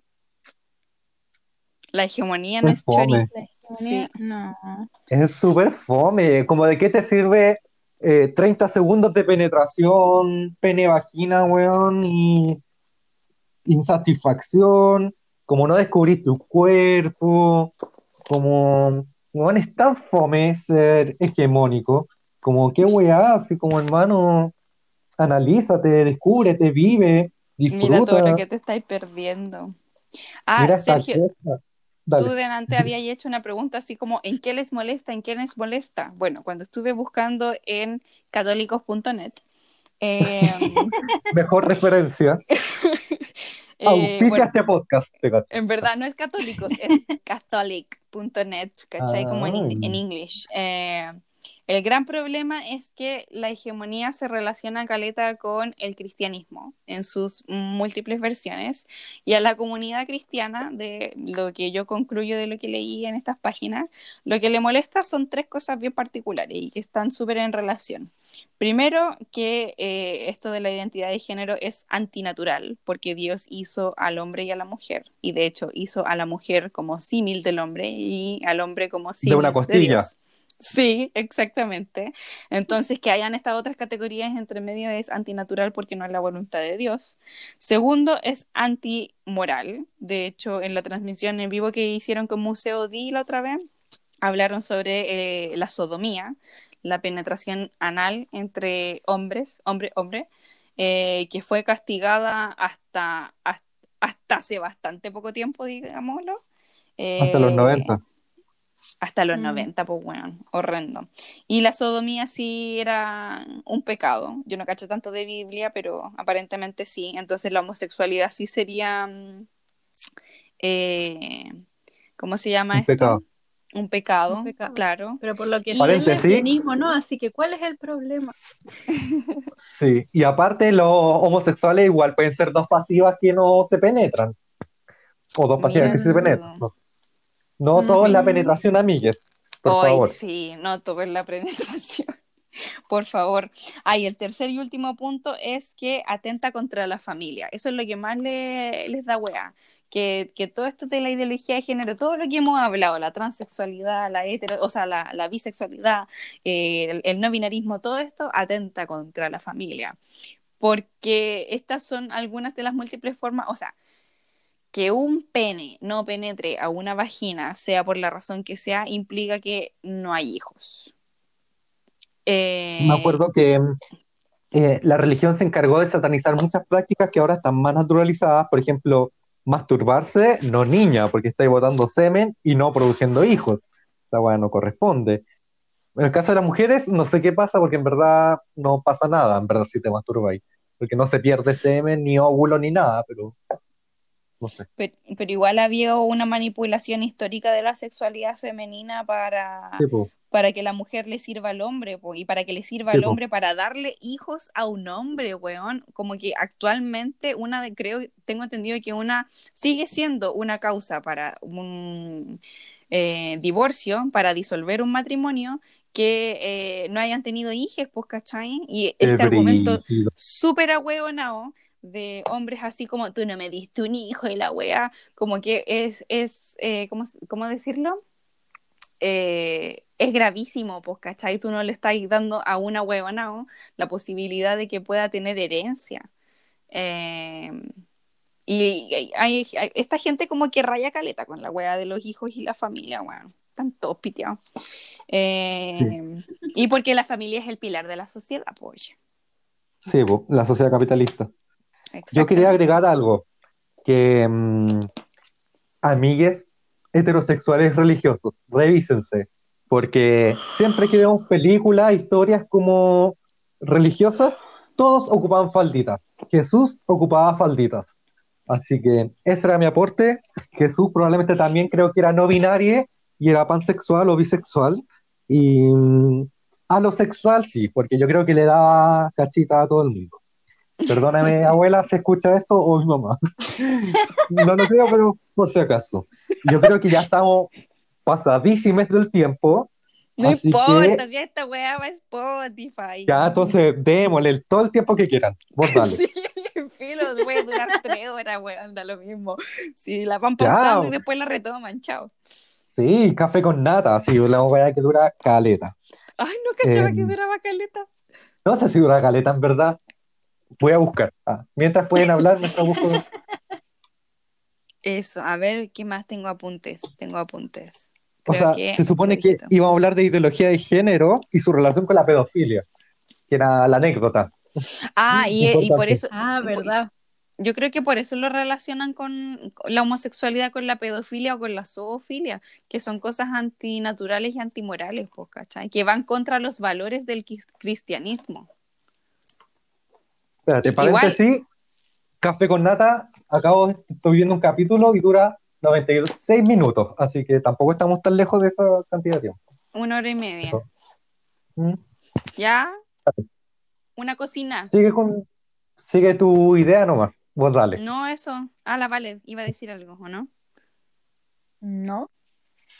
Ah, Yo quiero agregar una cosa. La pedofilia igual está súper institucionalizada como desde la cis, cis heteronorma, o sea, desde los cis heterosexual. O sea, a las mujeres se le pide ser lo más parecido a una niña, depiladita, ¿cachai? Como eh, depiladita, eh, no como... Ahí habían otros rasgos, como sumisa, como que infantil, por decirlo de una forma, como Ingenua. como, claro, inocente, eh, Joven. virgen, joven, Hay, hay sin todo un tema con la juventud, sí, hay todo un tema con la juventud de las mujeres. La fantasía de la colegiala. Eh, weón, y ahora que lo decía es paloyo porque yo hubo un tiempo en que me dediqué a reportar cuentas de pedófilos en Instagram porque habían caleta de... weón, tú buscáis colegialas en Instagram y te sale una cantidad de cuentas de adolescentes con uniforme de colegio, weón, y un montón de viejos asquerosos así como, ay, mi niñita la wea. Y eso es pedofilia, ¿cachai? Sigue siendo pedofilia. Eh, o sea, la pedofilia no se relaciona necesariamente con curas abusando de niños en colegio católico, ¿cachai? Que sí ha pasado caleta. Eh, la pedofilia es como interseccional a, a los géneros y yo creo que no tiene que ver tanto como con la orientación sexual de la persona porque tiene que ver con la dominación y con Mm. algo medio patológico de, de que te atraiga una persona que eh, no está como desarrollada en el sentido de que no es un une adulte, sino que es una persona que sí o sí puedes dominar no solo físicamente porque tiene menos fuerza, sino que porque también en, términos psicológicos está como menos desarrollado, pues, ¿cachai? O sea, y eso con- considerando eh, adolescentes, no niñas, ¿cachai? Esa wea es horrenda y debería ser completamente penalizado en la sociedad, pero la pedofilia no tiene que ver con la homosexualidad, ¿cachai? Hay caleta de pedofilia que sí se da eh, desde la heterosexualidad y que ha sido pal hoyo normalizada, ¿cachai? La fantasía de la colegiala, un asco. La mujer con el choro depilado, un asco, ¿cachai? Cab- cabras Sí. de 20 años saliendo con hueones de 35, un asco también, po. Sí, yo quería agregar que mm, quizás para otro capítulo lo podemos profundizar, pero que estamos en una sociedad donde hay una cultura, una, un adoctrinamiento, ocupando palabras que aprendimos hoy día, sacadas de Wikipedia, que, mm, que nos enseñan sistemáticamente al abuso y a violar. Hay una cultura de la violación, como que es una enseñanza, se enseña, ¿cachai? Sobre todo a los hombres, como, eh, no sé, por ejemplo, ahora viendo Betty la Fea, ah, dando ejemplos prácticos, como caleta de veces, como el, el truco para poder conquistar a un hombre y comértelo o tener sexo era curarlo o curarla, sobre todo curarla, ¿cachai? O por ejemplo, el concepto que usa, usaba para que Armando Mendoza pudiera comerse a Betty la Fea es que se curara, porque así él embellecía a Betty en su mente y a Betty también había que curarla para que se diera, ¿cachai? Porque en el fondo, estando sobrios, no podían, o sea, no pueden ceder, ¿cachai? Entonces, es súper sistemático que todo el rato te dicen que eh, hay que darle nomás, vos dale, eh, el besito correteado, ¿cachai? Eh, todas esas weas que uno va viéndolas y es súper sistemático y común, no es una cosas puntuales, como que, y todos a veces la hemos cagado también porque está súper naturalizado con cosas que quizás pensamos que son normales y no lo son. Ujú. Y la pedofilia también está dentro de esa red de dominación también, po. Y también está institucionalizada, institucionalizada. Sí. Yo en las publicaciones, en las publicaciones de Facebook había una, una que decía así como ¿cuál ha sido la mayor diferencia de edad eh, como entre, en- entre mujeres con hombres? Pues, ¿cachai? Y eran caleta de cabras diciendo que a los 14, 15 años estaban saliendo con hueones de 25, 30, ¿cachai? Pero Mm. así muchas, muchas. No, chiquillo, era, así brígida la cantidad de comentarios que habían de gente que a los 14 años estaba saliendo con personas 10 años mayores que ella. Eh, y lo otro que iba a comentar sobre el caso de Martín Pradenas y Antonia Barra. eh, a mí me llamó caleta la atención después, caché, yo no, no quise tildar a ese weón de psicópata porque siento que de alguna forma como que le quita responsabilidad a sus actos. Eh, aunque después caché que igual era medio psicópata. Eh, pero esta wea como de el weón que te agarró cura en un carrete y que te llevó a una pieza es una wea que ha pasado siempre. Siempre. Yo cuando estaba en el colegio, a mí me lo hicieron, a compañeras se lo hicieron, entre ellos se lo hacían y estaba la talla de, ah, no me la como ni con tres piscolas encima, ¿cachai? Como aludiendo a que en tu estado de sobriedad no darías tu consentimiento para tener relaciones sexuales con X persona, ¿cachai? Eh, y el, ¿cómo se llama esto? Eh, personas, eh, por así decirlo, coqueteando con o, o teniendo relaciones o cualquier cosa como de, de- ámbito más íntimo, eh, no sé, puedo tirar con una persona que estaba súper curada pa- para muchas personas fue una, una técnica de conquista, pues, ¿cachai? Una técnica de conquista que era considerada baja igual, como, jajaja, este weón se anda pur- esa, eh, no te comería y si estuvieran sobrias, ¿cachai? O todas las, todas las minas que te comís tienen que estar curadas porque, o si no, no te dan la pasada. Estas cosas siempre se agarraron para el hueveo porque eran palo yo normalizadas hasta hace muy poco tiempo. Cuando yo estaba en la universidad y hasta el 2015, 16 por lo bajo, esta weá seguía pasando así, pero tupido y parejo. Y quizás en nuestros círculos que son como más feministoides, eh, estas cosas eh, se vienen conversando el consentimiento hace más rato, pero estas weas siguen pasando en todos lados, ¿cachai? Y por eso también es importante que uno se eduque y pare la mano. Creo que me fui para otro lado, perdón, soy buena para hablar. Sí, está bien. Eh, eso, como eduquémonos para cambiar estas actitudes en el fondo, eh, para que estas cosas no sigan pasando y para sentirnos bien también con nosotros mismos y con nuestros amigues o parejas sexuales. Eh, no es fácil tampoco, pero hay que trabajarlo, hay que hacerse cargo. Confirmo. Eh, por último, ¿o no? ¿Querían decir algo más? No, yo creo que venimos estirando el chile hace un rato igual. Sí, yo creo que es que a mí la rabia me consumió un poco, pero ya estoy bien. Eh, creo que mm, para relajarnos un poco, eh, deberíamos tirar tips para finalizar, que es nuestra sección final, que esta vez le advertimos a la Vale para que no estuviera eh, sorprendido por esta situación. La verdad es que yo no he pensado en mi tip, así que voy a esperar que los digan para pensar en algo. Vale, ¿tú ¿tienes tu tip? Sí, el botón de guardado en Word es, son, es su mejor amigo.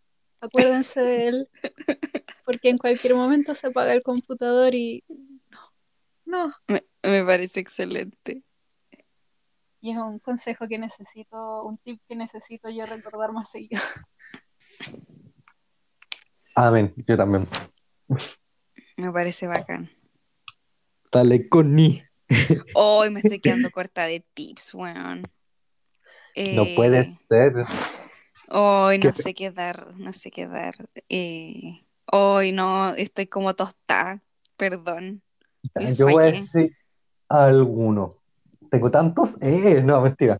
Em, no quiero dar el típico tip como si les queda poco champú, échenle agua a la botella, porque es fome, repetido. Sabiduría Em, popular a esa altura. Sí, como que ya es conocido. Em, tips para pintar las murallas y si no se quieren pasar de ciertos límites, como son los enchufes, eh, no sé, pues por ejemplo el límite entre la muralla y el techo, no pasarse hacia el techo, uno puede comprar estas típicas cintas blancas, que uno las, de hecho se llaman como, ah, tengo el nombre técnico aquí, son eh, cinta de enmascarar que sirven para que uno las pegue, pintáis encima, la pintura queda encima del scotch, uno lo saca y queda todo parejito, eh, como con regla. Así que ese es mi tip. También sirve, por ejemplo, para hacer stenciles. Ustedes pueden, por ejemplo, escribir una A o alguna letra con el, con la cintita, después le pegan su sprite, sacan la cintita y bueno, pueden decorar sus casas, sus murallas, eh, hacer vandalidades, pintar el metro, qué sé yo. Todas esas cosas. Ese es mi tip del día. Y otro tip relacionado con estas cintitas es que si sus cocinas no tienen las marquitas para saber eh, qué llave abre qué, qué quemador, también uno puede ocupar esta misma cinta, la pegáis y le hacéis un dibujito y anotáis qué, qué perilla se asocia con qué mm, quemador, haciendo el típico dibujito de los cuatro puntos. Esos Me parece tips. increíble. Ah, tengo un tip, pero no sé si va a ser aplicable.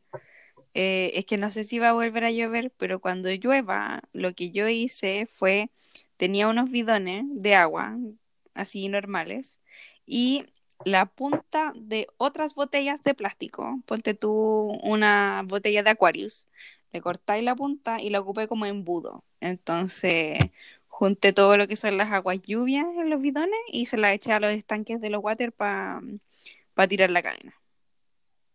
Para disminuir el consumo de agua. Exacto. Bueno, eso sería. Muchas gracias. Perdón por exten- extendernos tanto y los queremos. Besites a todos. Chau. Uh.